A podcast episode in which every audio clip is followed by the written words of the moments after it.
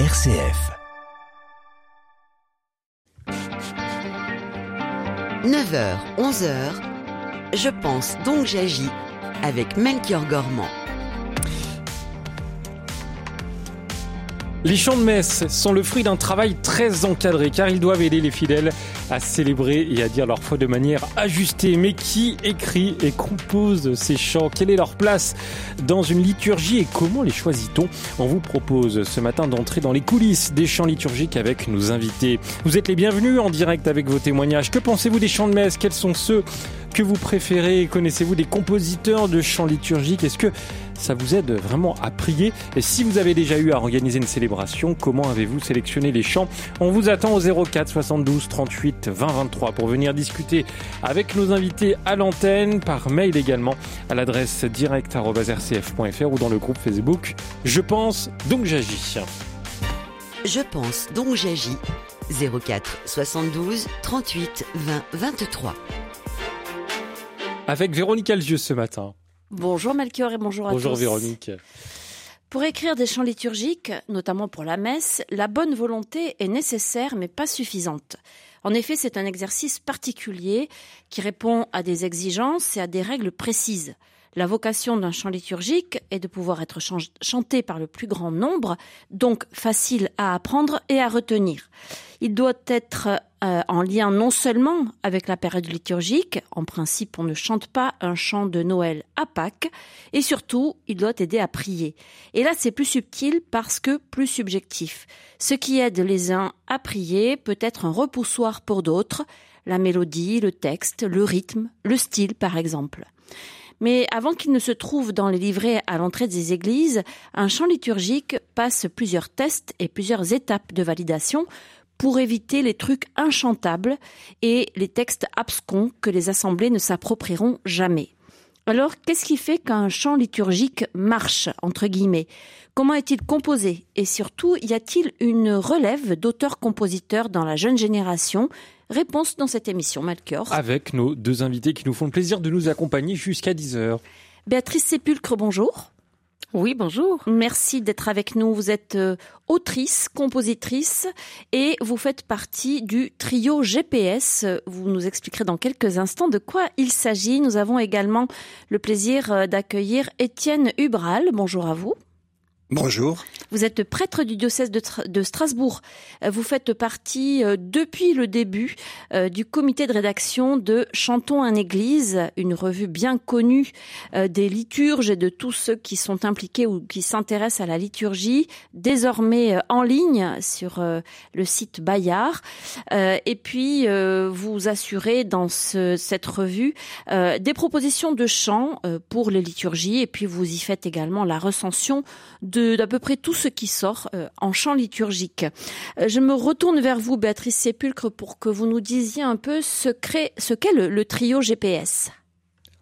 Alors le trio GPS, c'est derrière les trois lettres trois personnes, un auteur, Philippe Gouzels, euh, qui est aussi guitariste, une compositrice, c'est le P, Grazia Previdi, qui est pianiste, et le S, moi-même. En fait, je ne suis ni autrice ni compositrice, mais je suis en fait liturgiste mmh.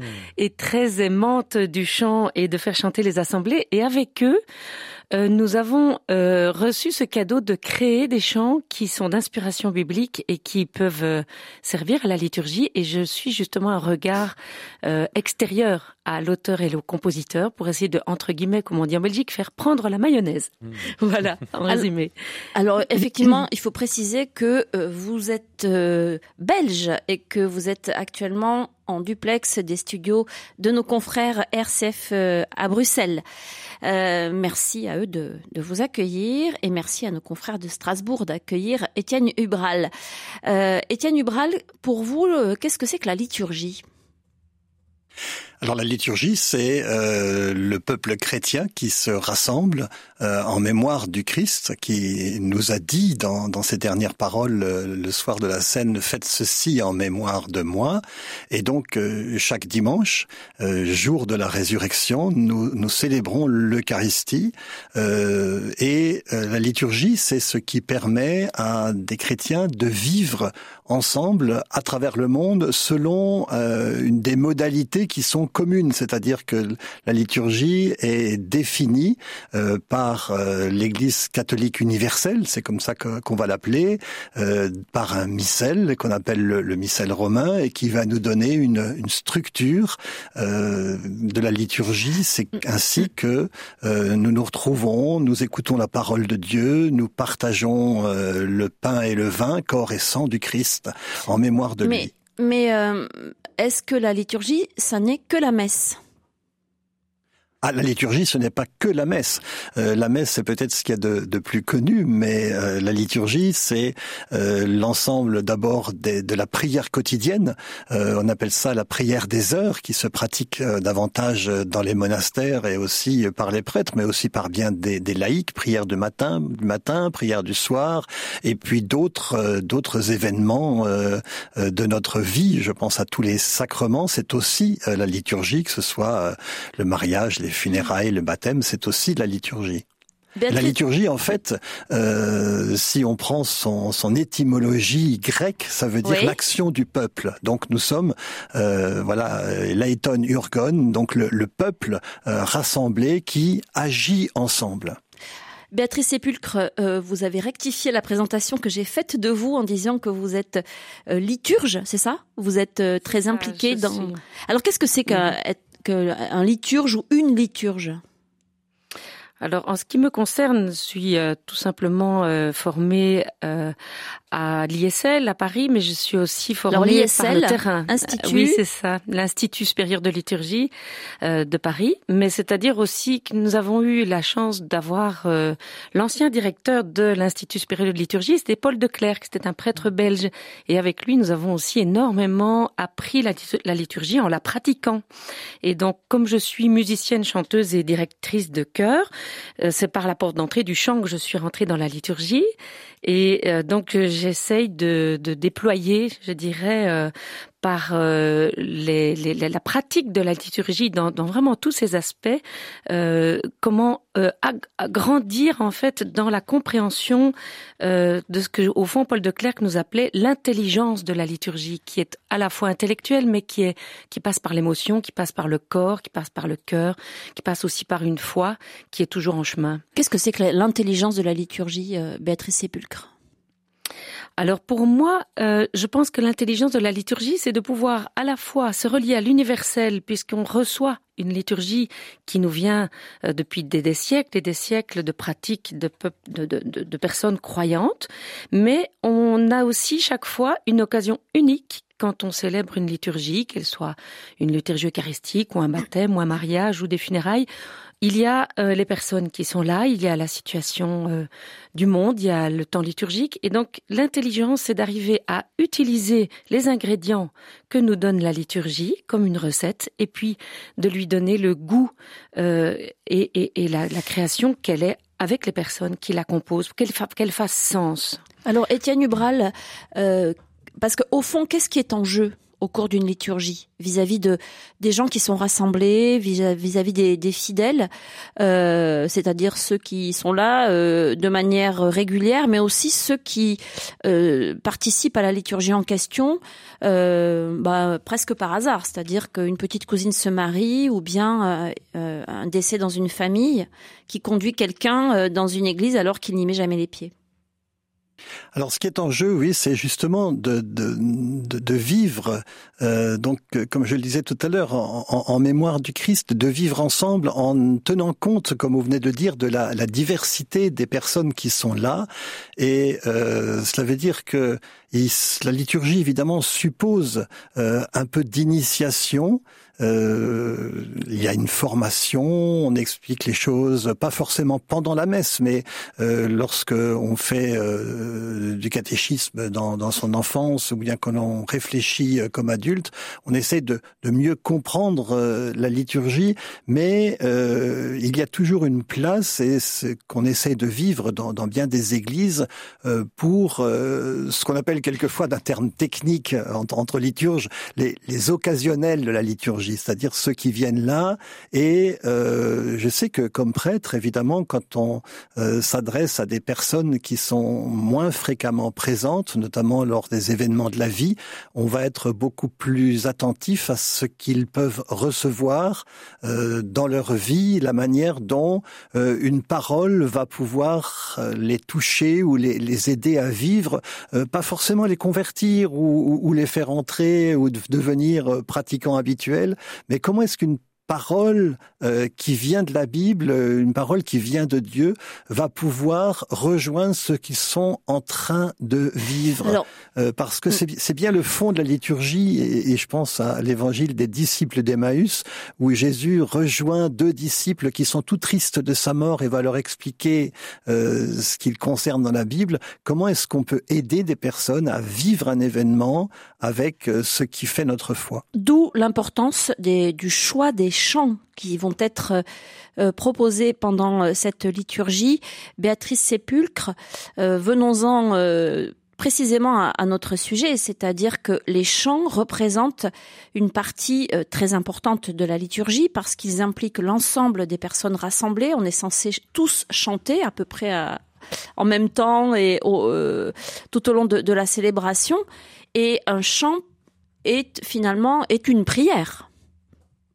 Oui, certainement. Comme vous, l'avez dit, le, défi, en tout cas l'objectif du chant, de pouvoir permettre à tout le monde de participer euh, et de prier et de peut-être aussi euh, rencontrer aussi bien les personnes qui sont là, parce qu'on n'est pas tout seul, justement, quand on est en, en prière, on est toujours relié à d'autres, et puis on est aussi en train de rentrer dans un mystère, dans quelque chose qui nous qui nous dépasse, sur lequel on, ne peut jamais faire le tour. Et donc c'est la beauté et la force du chant de nous permettre de franchir euh, ces étapes et de pouvoir euh, vraiment rentrer dans, dans une dimension nouvelle, dans une dimension euh, autre que celle que, que l'on peut vivre en, en écoutant simplement euh, un discours. Il est 9h15 sur RCF et vous l'entendez ce matin, nous vous parlons des chants liturgiques, des chants de messe qui sont euh, le fruit d'un travail euh, qui est très encadré car ils doivent aider les fidèles à, célébrer à dire leur foi de manière ajustée. Vous avez la parole pour en discuter avec nous. Hein. Que pensez-vous des chants de messe? Euh, Quels sont ceux que vous préférez? Est-ce que vous connaissez d'ailleurs des compositeurs de chants liturgiques? Dites-nous en quoi ça vous aide à prier? Et si vous avez déjà eu à organiser une célébration, comment avez-vous sélectionné les chants? On vous attend au 04 72 38 20 23 où nous attend Christophe. Bonjour Christophe. Euh, oui, euh, bonjour. Euh, je suis très sensible à ces questions parce que ben, je, suis sensible à la musique et puis j'accompagne les chants dans ma paroisse au piano. Et moi, je, je me suis aperçu que le, il y a des ordinaires de messe que je trouvais ennuyeux, enfin qui me, voilà, qui me laissent indifférent, et puis d'autres que je, qui me touchent vraiment et euh, que que je trouve beaux. Et, euh, et pareil pour les psalmodies. Je suis content que vous ayez invité quelqu'un de GPS Trio parce que j'aime beaucoup le, leur psalmodie justement. Et euh, bah pour moi, la, la, musique doit être vraiment au, au service de, de la parole. Et euh, je veux dire, c'est important que la musique elle-même exprime euh, exprime quelque chose, quoi. Euh, voilà, et je, trouve que ça fait une, énorme différence. Le, le, choix des chants, évidemment le fait qu'ils soient chantés juste et le fait qu'ils soient accompagnés. Merci beaucoup Christophe pour votre témoignage dans Je pense donc que j'agis. C'est une belle entrée en matière. Béatrice, c'est plus que je me tourne vers vous. Christophe nous dit la musique doit être au service de la parole. Oui, je pense que ce que Christophe dit est très très juste. Il est vraiment euh, au cœur même de l'enjeu du chant liturgique aujourd'hui et je suis touchée qu'il euh, soit rejoint par euh, des psalmodies qui aident à faire porter cette parole, mais aussi certainement dans son, son travail de pouvoir vraiment faire passer un message qui rejoigne les, les, les, fidèles parce que comme vous le dites, c'est une parole en fait qui nous qui nous arrive, mais qui en fait est toujours nouvelle puisque elle est là pour toucher un cœur et une, vie telle qu'elle est euh, au moment où elle la reçoit. Et donc le fait qu'elle soit portée par la musique, euh, c'est très important que la parole puisse encore plus se déployer et ne pas être euh, noyée dans la musique. Donc c'est, je rejoins bien ce qu'il dit. Étienne Ubral, qu'est-ce qu'un bon chant liturgique selon vous? Alors un bon chant liturgique, c'est très difficile parce que euh, justement euh, Christophe disait qu'il y a des choses, des ordinaires qui le font vivre et d'autres euh, beaucoup moins. dans l'absolu, un bon chant liturgique, c'est d'abord comment dire, un texte. Euh, le, chant liturgique, contrairement quelquefois à la chanson de variété où il y a d'abord une musique et souvent un texte qui va être déposé sur des notes, euh, le chant liturgique, la plupart du temps, part d'un texte écrit par un, poète. Et les deux qualités qu'on demande à un auteur de chant liturgique, c'est d'être à la fois poète et théologien, c'est-à-dire d'avoir euh, une conception de la foi qui soit conforme à, à, notre foi chrétienne, et puis d'avoir un texte euh, qui euh, soit bien écrit, qui soit euh, sur le plan du rythme, de la poésie, du français, de, de, de, littéraire, quelque chose qui soit qui soit bien écrit, et ensuite qui a, qui accompagne un rite de la de, de, de, la liturgie. Justement, un, un, un chant liturgique, c'est quelque chose qui va accompagner soit par exemple l'entrée de la messe, qui va accompagner euh, la démarche de communion ou l'action de grâce, les remerciements. Et puis ensuite, sur ces, sur cette, euh, ce texte-là, va être euh, déposée une musique qui, qui, va, qui va faire vivre le texte. Et c'est là que la, la, diversité entre en jeu, et c'est ce qu'on a entendu à l'instant. D'ailleurs, il y a des très beaux textes. Je pense à des textes d'un grand poète qui a été Didier Rimaud, un poète jésuite. certains textes, certains de ces textes ont donné lieu à une dizaine de musiques différentes, euh, aussi bien sur le plan classique que, que, que plus rythmé. Et, là, il y a quelque chose de très subjectif. Certains vont vont vibrer euh, à la un chant, euh, vont prier avec ce chant, vont être atteints par ce chant à cause d'un mot, à cause d'un texte, à cause d'une musique, et d'autres, euh, si la musique est différente, vont, vont davantage consonner avec ce chant. Et il reste aussi euh, ce que ce que disait Christophe tout à l'heure, la, la, mise en œuvre euh, qui est aussi qui fait partie des choses euh, essentielles. C'est-à-dire que un chant chanté par quelqu'un qui chante pas tout à fait juste, pas en rythme, pas accompagné, mm. ne fera pas chanter une, une assemblée comme euh, un chant qui est mis en œuvre avec un avec un bel accompagnement, avec une chorale ou avec un petit groupe ou avec euh, un, animateur qui, euh, qui, qui a pour souci de faire chanter toute l'assemblée qui est devant lui. Je vous lis un message de Marie-Paul qu'on a reçu à l'instant et qui nous dit pourquoi les qui se demande d'ailleurs pourquoi les refrains de psaumes dont on se fait une quasi obligation sont-ils si compliqués à chanter et souvent tristes alors que le psaume lui-même invite à la joie? Difficile d'en apprendre un nouveau à chaque dimanche, surtout si on a aucun accompagnement musical. D'ailleurs, beaucoup de chants sont aussi difficiles parce qu'ils commencent bas et finissent haut avec des communautés vieillissantes. C'est encore plus compliqué. Euh, j'ai ça à l'oreille en même temps. Euh, merci beaucoup euh, Marie-Paul pour pour votre mail. Béatrice Sépul, qu'est-ce que vous en pensez sur ces psaumes? C'est vrai parfois qu'ils sont vraiment tristes à entendre. Ah oui, je rejoins tout à fait Marie-Paul. C'est vrai que c'est un grand chantier qui a été promu de pouvoir vraiment euh, encourager les communautés à chanter les psaumes. C'était, ça partait d'une très bonne euh, intention parce que c'était vraiment la réponse à la première lecture et souvent ça éclaire bien euh, la participation de l'assemblée au moment de la liturgie de la parole. Mais la mise en œuvre des psaumes est souvent comprise de façon assez réduite et il y a des, des, dizaines de manières de mettre en œuvre un psaume, à commencer déjà par la manière dont on le parle. On peut le dialoguer, on peut faire dialoguer la en deux groupes, on peut se l'approprier de, de manière déjà très dynamique, rien qu'en parole, et donc choisir des antiennes qui aident l'assemblée à rentrer dans quelque chose qui est vraiment de l'ordre du chant, c'est très important. Donc je suis, je la rejoins. Mmh. Moi, je, pense que là, il y a quelque chose. Euh, on doit continuer à être inventif et créatif pour euh, euh, aider les assemblées à, à, se les approprier. Allez, je vous propose d'écouter Marie-Jo tout de suite. Vous êtes à Annecy. Bonjour Marie-Jo. Oui, bonjour, bonjour à tous. D'abord, premièrement, chanter, c'est prier deux fois, mille fois, trois fois, mille fois.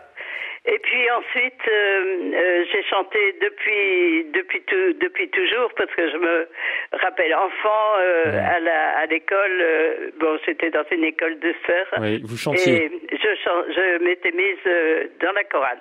Et puis j'ai continué à chanter. je vois que le, les chants, tous les chants que vous mettez le matin en, en accompagnement. Il y a des chants qui sont chantés par euh, une chorale de Loire, euh, je sais plus, d'Angers ou de par là. Et c'est une euh, apparemment c'est une chorale de, de tout le monde. Et c'est vraiment c'est vraiment beau. Le chant de ce matin, je le chante encore. Et, et Marie-Jo, sur, les chants de messe plus, plus généralement, parce que là vous parlez de la prière du matin sur RCF, c'est une chose, mais notre sujet c'est vraiment sur les chants liturgiques. Oui, ben les, les chants que vous, euh, qui hmm. accompagnent la prière du matin sont des chants liturgiques que je que je sache, et c'est des chants qui qui entraînent, qui entraînent. Hmm. Je regrette que souvent les chants, enfin en en Savoie, on est en Haute-Savoie, on est un peu à côté de Genève où on parle lentement et donc euh, souvent les chants sont pas sont chantés trop lentement. Mais enfin, ça dépend un petit peu de qui dirige. Mais euh, je sais que les et alors je comprends pas comment euh, les les psaumes, c'est des chants chantés.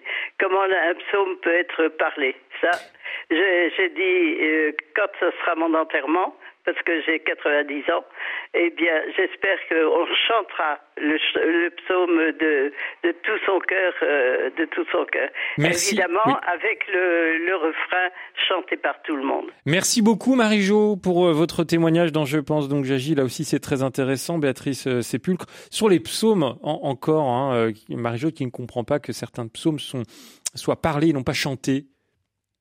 Oui, tout à fait. Je comprends bien. Donc son, son, son souhait et son euh, sa perception, c'est vraiment que tout le monde chante, euh, qui est cette euh, cette musique qui arrive pour faire danser la parole. Mais c'est vrai aussi que dans la revue Église qui chante à l'époque, il y avait eu toute une série de de, de, de, de, propositions de mise en œuvre des psaumes qui étaient euh, depuis le psaume parlé jusqu'au psaume chanté. Je trouvais que c'est très intéressant. Donc ça m'arrive parfois dans ma paroisse, par exemple, de faire chanter l'antienne et puis de faire. Qu'est-ce que c'est que l'antienne? Qu'est-ce que c'est que l'antienne, Béatrice? Donc le refrain du psaume le refrain qui en fait euh, donne la couleur euh, au psaume euh, euh, selon euh, vraiment le lien avec la lecture du jour, les lectures du jour. Et en fait, l'antienne, donc le refrain du psaume, montre qu'on est bien dans un chant, dans une réponse, dans une prière chantée. Et puis, si on fait dialoguer l'assemblée en parler, toute l'assemblée qui prie en même temps un texte, c'est très beau aussi. Ça peut, ça peut être très fort. Étienne Hubral, quelles sont les contraintes quand on écrit un, un chant liturgique? Est-ce qu'il y a de grandes règles auxquelles on ne peut pas déroger? Dirais pas plus que ce que ce que je disais tout à l'heure, c'est-à-dire euh, euh, alors je voudrais simplement à ce moment-là euh, peut-être. mais il y a quand même des questions de rythme, vous disiez. Oui, oui, tout à fait. Mais, si on, peut, on entrait dans les détails, par exemple, euh, je, voudrais, je, voudrais, juste reprendre le, un tout petit peu l'histoire du, du, chant liturgique, euh, parce que le chant français tel qu'on le connaît date des années, bien avant le concile, des années 55-60, où il y a eu les, les premiers chants d'assemblée avec des gens comme euh, le père Joseph Gélineau, l'exégète... En français donc, hein, en langue française. En, français, oui, oui, tout à fait. On a commencé à chanter en français bien avant le concile. Euh, le père Lucien Dice, euh, je ne sais pas, un seul Seigneur, une seule fois, par exemple, des chants qui sont encore connus et chantés aujourd'hui, euh, qui étaient euh, basés beaucoup sur euh, la, la, Bible. donc, je disais, la, la, la première chose d'un chant liturgique, c'est un texte, et puis ensuite une musique qui va pouvoir être chantée par, une assemblée. Et, je repense dans cette histoire-là, dans les années 70 et 74, 80, 70, surtout après, au moment de la réforme du Concile, euh, Joachim Simas, qui, qui, est un des grands compositeurs euh, de, de, de, chants liturgiques, s'est dit il faut qu'on fasse des choses plus rythmées, et il s'est mis à faire des, des chants qui ressemblaient à du, du, du négro spirituel. Mais il s'est vite ravisé en disant mais les assemblées ne peuvent pas euh, faire euh, du, du, rythme qu'on appelle ternaire, c'est-à-dire du rythme de jazz, euh, des contretemps, etc. Et il a essayé de faire des des choses plus simples. Et euh, aujourd'hui, on a encore des chants qui sont quelquefois rythmés. Alors tout dépend. Euh, tout à l'heure, on avait un auditeur qui disait j'accompagne au piano. Il est évident que si on a un accompagnement de piano et de guitare, on va pouvoir avoir des chants euh, plus plus rythmés, plus oui. alors que si c'est simplement l'orgue, il faudra choisir quelque chose qui est un petit peu plus classique, ce qui n'empêche pas, ce qui n'empêche pas le rythme. Euh, et, et, je pense à, à, la dame à l'instant euh, qui, qui, disait qu'en sa voix on parle lentement, euh, mais euh, il y a bien des églises et, et ça me frappe aujourd'hui où on chante lentement alors que euh, on pourrait avoir des choses bien plus vivantes que, que, que, simplement reprendre des, des, des, chants lents. Mais tout, je veux dire, toutes les musiques sont possibles à condition que elles aient l'interprétation juste euh, pas au sens simplement des, notes, mais euh, au rythme où tout le monde va pouvoir se retrouver, chanter et être atteint euh, hmm. au, plus profond de soi. Merci, merci beaucoup Étienne pour ce que vous dites. On va continuer d'en discuter dans un instant avec les témoignages de Marie Bernadette et de Monique au 04 72 38 20 23. Vous continuez de nous appeler, de nous envoyer des mails pour nous parler des chants liturgiques à l'adresse direct@rcf.fr. À tout de suite.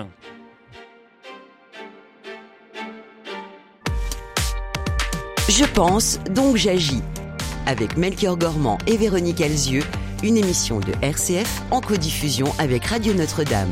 Et Véronique, je vous propose, euh, bah, tant qu'à faire, d'écouter euh, des chants liturgiques et notamment euh, Béatrice Sépulcre, un extrait du trio GPS. Si ton frère te demande, est-ce que vous pourriez nous présenter ce morceau?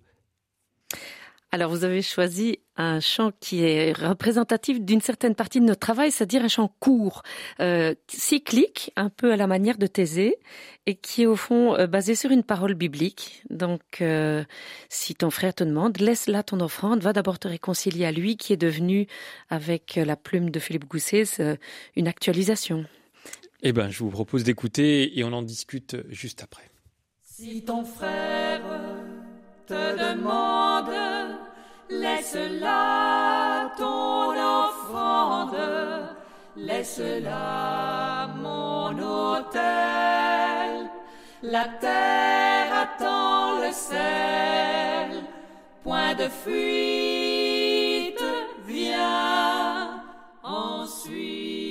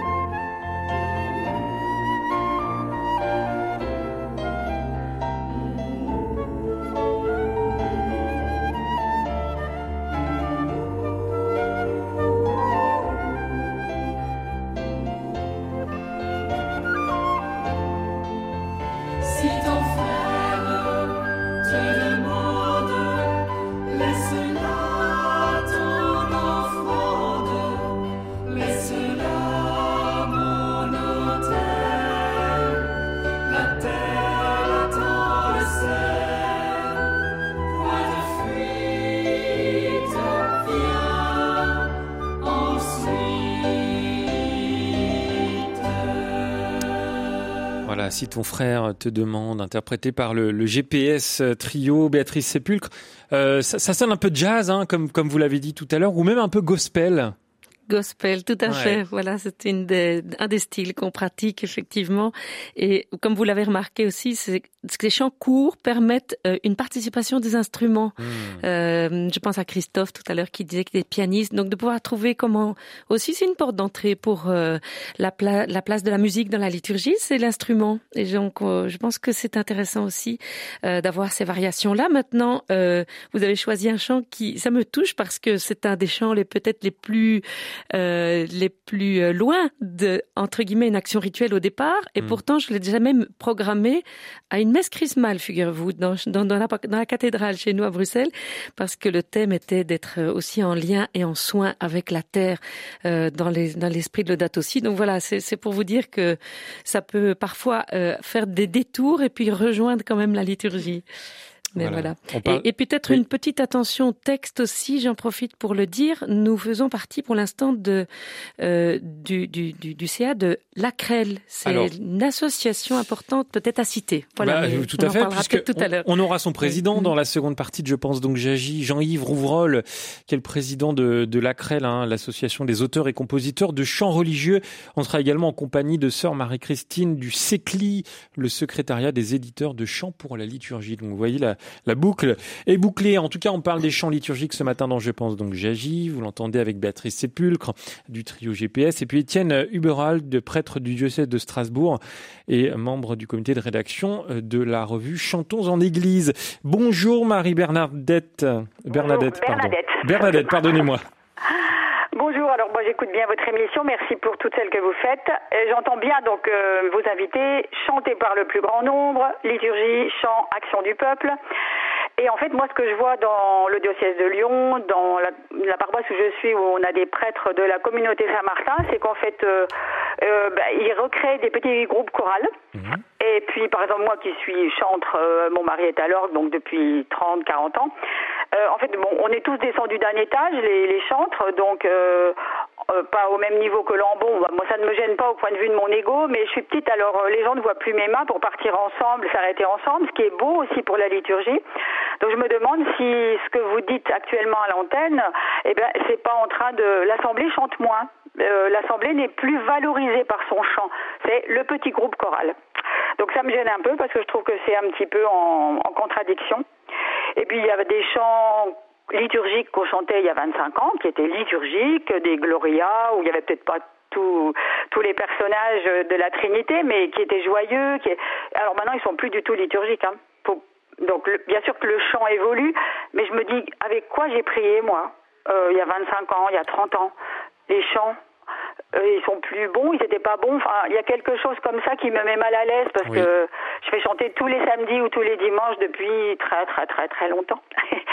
Et ça me pose un problème, ça me met mal à l'aise. Donc je écoute avec euh, vraiment de beaucoup de joie et d'espérance votre réponse. Merci beaucoup euh, Marie-Bernadette pour votre témoignage ce matin. Moi j'ai envie de me tourner vers Étienne Hubral. deux, deux, points dans le témoignage de Bernadette. D'abord bah, la, la, place de, de la liturgie et de la manière dont elle est menée. C'est-à-dire, est-ce qu'on a, on, a tendance actuellement dans certaines paroisses à se réapproprier la liturgie et à faire en sorte que l'assemblée soit en soit un peu spectatrice, peut-être un peu trop?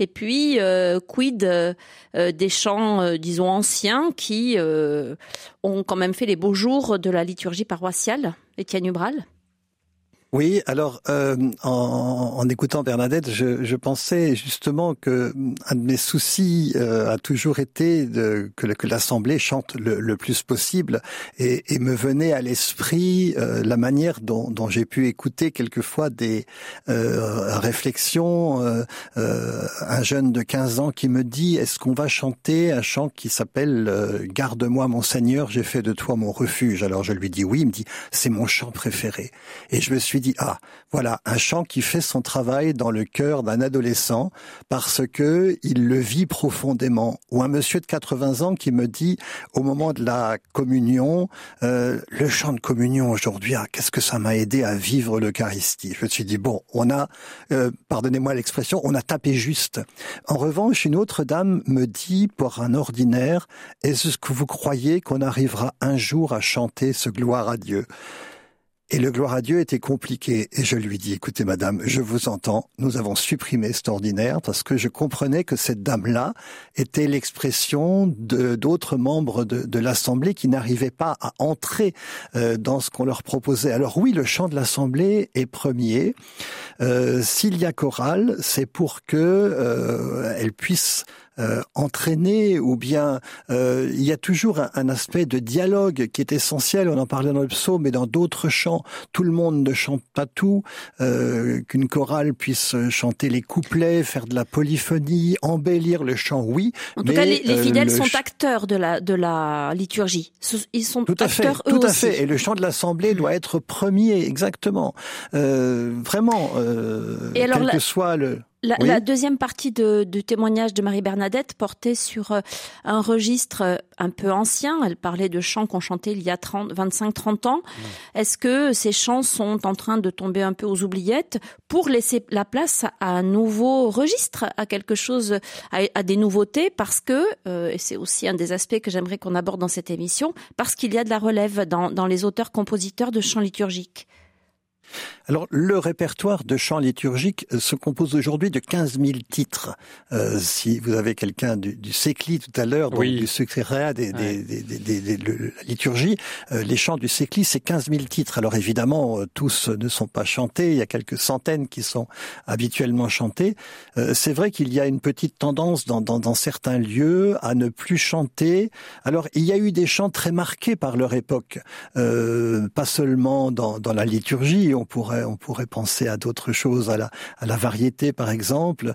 Euh, c'est vrai qu'il y a eu dans les années 80 ou un peu avant des chants qui aujourd'hui sonneraient sur le plan de leurs paroles, euh, n'exprimeraient plus tout à fait ce que, ce que nous avons envie de vivre en liturgie, mais d'autres n'ont pas du tout vieilli. On est quelquefois étonnés et il m'est arrivé dans des paroisses où il y avait des jeunes animateurs euh, que d'autres leur fassent découvrir des chants plus anciens et ils étaient étonnés de découvrir combien ils pouvaient se retrouver aussi dans des chants plus anciens. C'est-à-dire qu'il peut, il peut y avoir des chants oui. démodés en liturgie? Euh, il peut y avoir des chants démodés, oui. Euh, je pense des chants qui ont été très marqués par une époque. Euh, alors, euh, je ne dis pas qu'aujourd'hui nous vivons moins la dimension horizontale, c'est-à-dire de l'amour du frère, mais il y a eu des, des, des chants qui aujourd'hui ne sonneraient plus euh, ou ne n'évoqueraient plus ce pourquoi euh, mmh. ils ont été écrits à une à une certaine époque.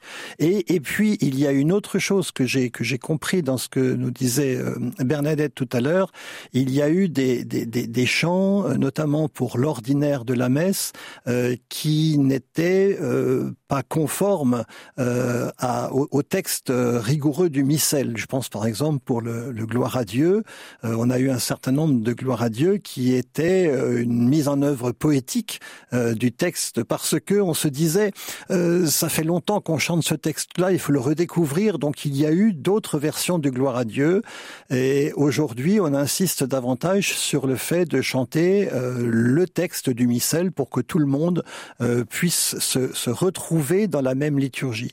Et il y a justement des, musiques sur l'ordinaire, sur le gloire à Dieu, qui sont euh, tout à fait intéressantes aujourd'hui, mais il ne faut jamais oublier euh, que euh, des personnes justement ont été formées parce que euh, je crois que le chant structure notre foi oui. et euh, je pense une dernière chose que, que, que, je voudrais dire justement de la part de paroissiennes euh, il y a je suis en Alsace à Strasbourg euh, il y a un ou deux chants allemands qui sont comme des, des hymnes très importants et chaque année au Christ roi je terminais l'année liturgique par ce chant allemand et les paroissiennes me disaient ah quel bonheur aujourd'hui de chanter ça.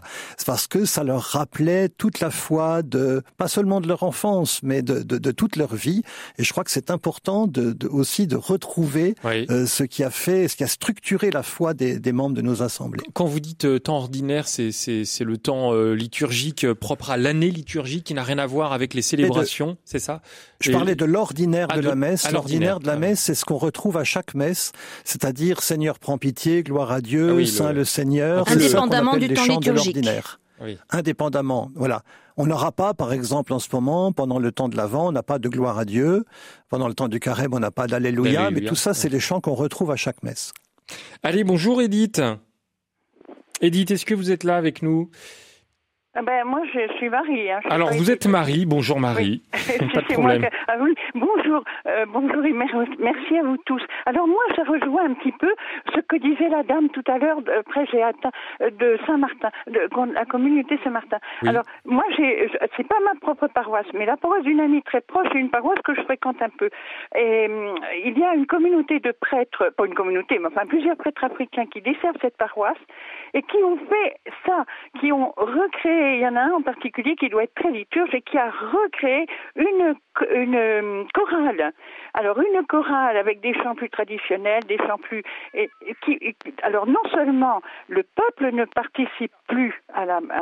mais ça crée une division à l'intérieur de la paroisse. Pourquoi une division? Eh bien une division parce que les personnes qui viennent à cette chorale sont des personnes plus traditionnelles, plus traditionnalistes, donc donnent un style à la chorale, au chant, et du coup, euh, eh bien, ça fait, voilà. Et je le sens parce que je les fréquente un peu à des titres divers et je me rends compte qu'à l'intérieur de cette paroisse, mmh.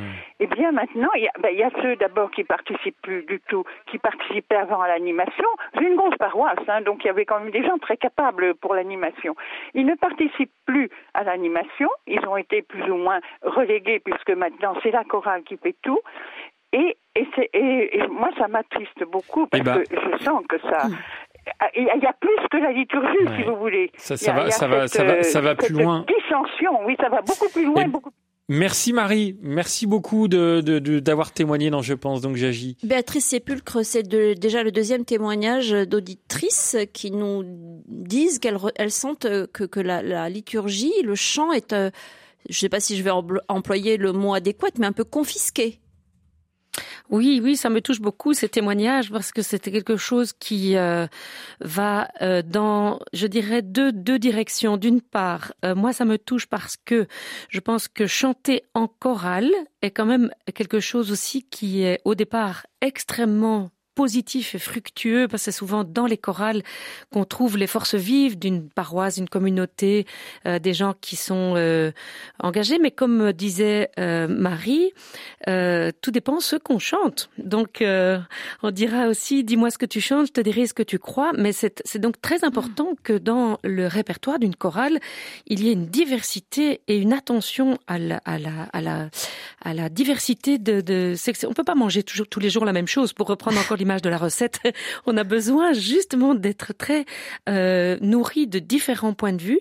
Et c'est important de continuer dans une chorale comme dans une assemblée à rencontrer l'autre et l'autre avec un petit A et puis avec un grand A, donc avec le souci de l'altérité. Alors, par contre, pour compléter quand même de façon un peu positive et ouverte sur l'avenir, euh, sur la place des chorales, euh, je remarque que le mouvement, notamment Ecclesia Cantique, qui a fédéré beaucoup de jeunes maintenant ces dernières années autour du chant choral, et aussi d'autres euh, initiatives comme des chorales multiculturelles aussi, ou des, des chorales interreligieuses.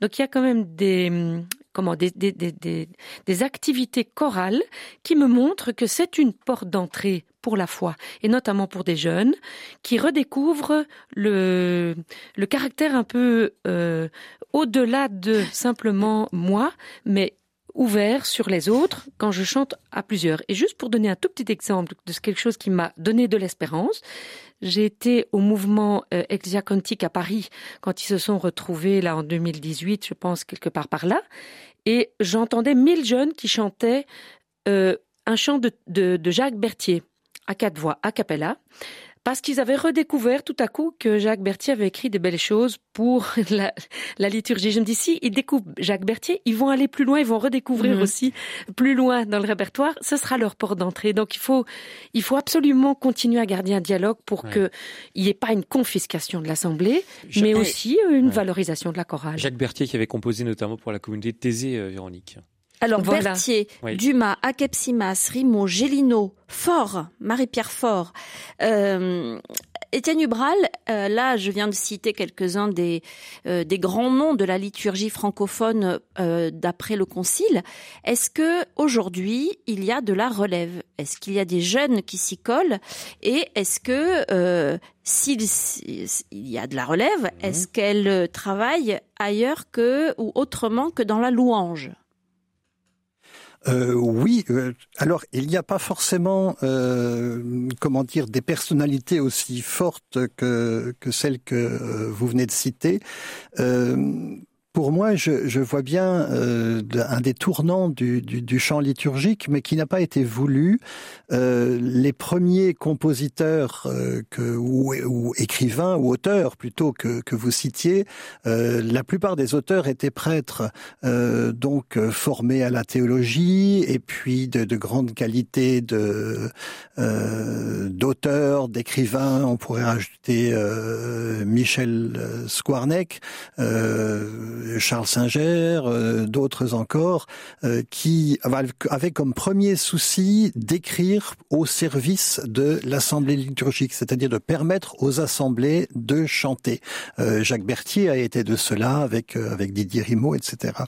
Et puis le tournant a été l'avènement d'un certain nombre de qu'on appelle les communautés nouvelles ou les communautés charismatiques. Je pense notamment à la communauté de l'Emmanuel, euh, qui a fait euh, son répertoire, mais d'abord à destination de sa propre communauté, pour permettre à chacun euh, de se retrouver, de prier et de prier en chantant. Et ils se sont aperçus, et ça je le je le tiens de, de, des responsables de l'Emmanuel, que leur répertoire euh, faisait écho dans les paroisses. Et ils ont eu un vrai souci euh, dans cette communauté-là, mais dans bien d'autres aussi, euh, d'avoir euh, davantage, euh, comment dire, de, de soucis de qualité, de soucis du service euh, de la de la vie paroissiale. Et je pense par exemple à des CD de l'Emmanuel qui s'appelaient Best of Paroisse.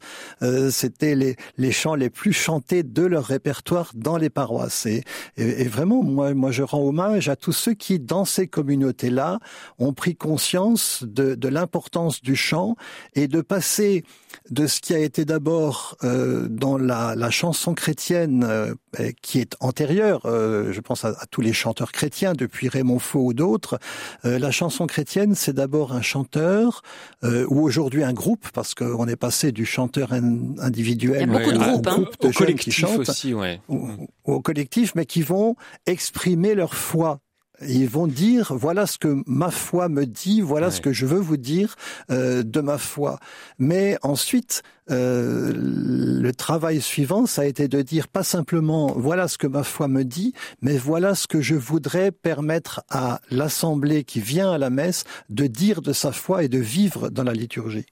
Bonjour Dominique. Bonjour. Bienvenue, vous êtes à l'antenne, on vous écoute. Merci.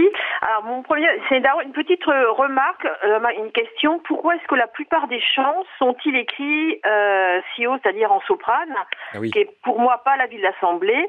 Et par exemple, bah, moi je suis alto, j'aime faire chanter, donc dans ces cas-là, bah, je le fais avec ma guitare. L'avantage c'est que je peux baisser d'une tonalité si besoin, et j'entends la différence parce que j'entends l'assemblée chanter avec moi enfin avec moi, chanter, disons, contrairement au chant accompagné par un, par un orgue ou euh, qui est donc dans la tonalité d'origine. Et là, bah il y a euh, deux tiers de l'assemblée qui qui chantent pas quoi. Donc ça c'est une grande question. Euh, en plus, je me fais reprendre par les puristes de la musique quand je baisse la tonalité parce que ah bah oui, mais je chante pas comme c'est écrit. C'est oui, mais au moins l'assemblée chante. Donc voilà. Ça c'était un premier point. Et le deuxième point, bah, c'est un peu réaction rapport au chant que vous avez pris tout à l'heure là. Euh, frère quelque chose. Ça me faisait penser aussi à peuple de frères. Où oui. Tu es devenu enfant de Dieu et frère de Jésus. Lors des baptêmes, ouais. Et là, donc là, mmh. le fait que ce soit toujours frère, frère, frère, moi je dis, c'est une blessure pour moi. pour de nombreuses femmes, pour même des fillettes qui comprennent pas, elles se sentent pas concernées, elles sont pas des frères. Et quand je vois que dans la dans les réponses liturgiques avec la dernière traduction du, du missel, il a quand même fallu je ne sais combien de siècles avant que les, femmes deviennent des sœurs. Je pense au, au Je confesse à Dieu et quand on prie pour les défunts pendant la pendant l'Eucharistie.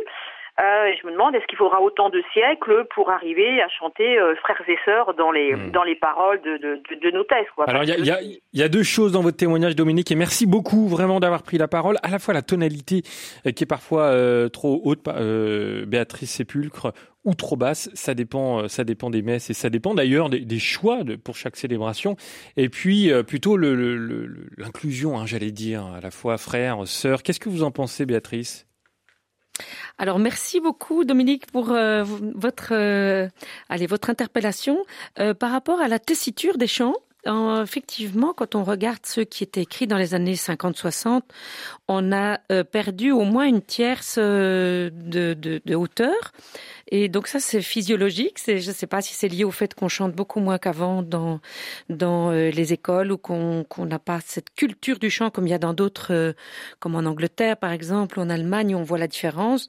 Euh, donc voilà, il y a y a un constat, c'est comme ça. Et vous avez tout à fait raison de, je trouve, de de, de baisser, de, de d'adapter les tonalités pour que un maximum de participation soit possible.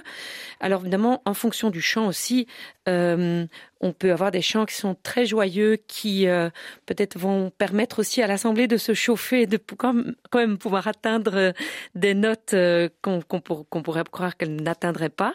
Donc on peut aussi faire confiance à l'évolution des assemblées, mais je pense que la tessiture aussi, évidemment, pensée par un auteur, un compositeur, donne une certaine couleur au chant. Donc voilà, il y a un, une adaptation à faire en fonction de l'Assemblée, mais peut-être aussi se mettre dans la, couleur du chant donne euh, quand même aussi une, une belle euh, une belle congruence avec le texte. Donc voilà, il faut trouver un peu les deux et s'aider euh, avec les moyens dont on dispose. Et alors par rapport à l'inclusion, au langage inclusif, je vous rejoins tout à fait effectivement de cette sensibilité de comment on, fait passer le terme hommes et dans, dans la liturgie. Et ici, je pense que l'exemple, euh, si ton frère te demande, mais voilà, c'est tout simplement euh, parce que dans le passage biblique, il est formulé comme cela, mais c'est très difficile en français d'avoir des termes qui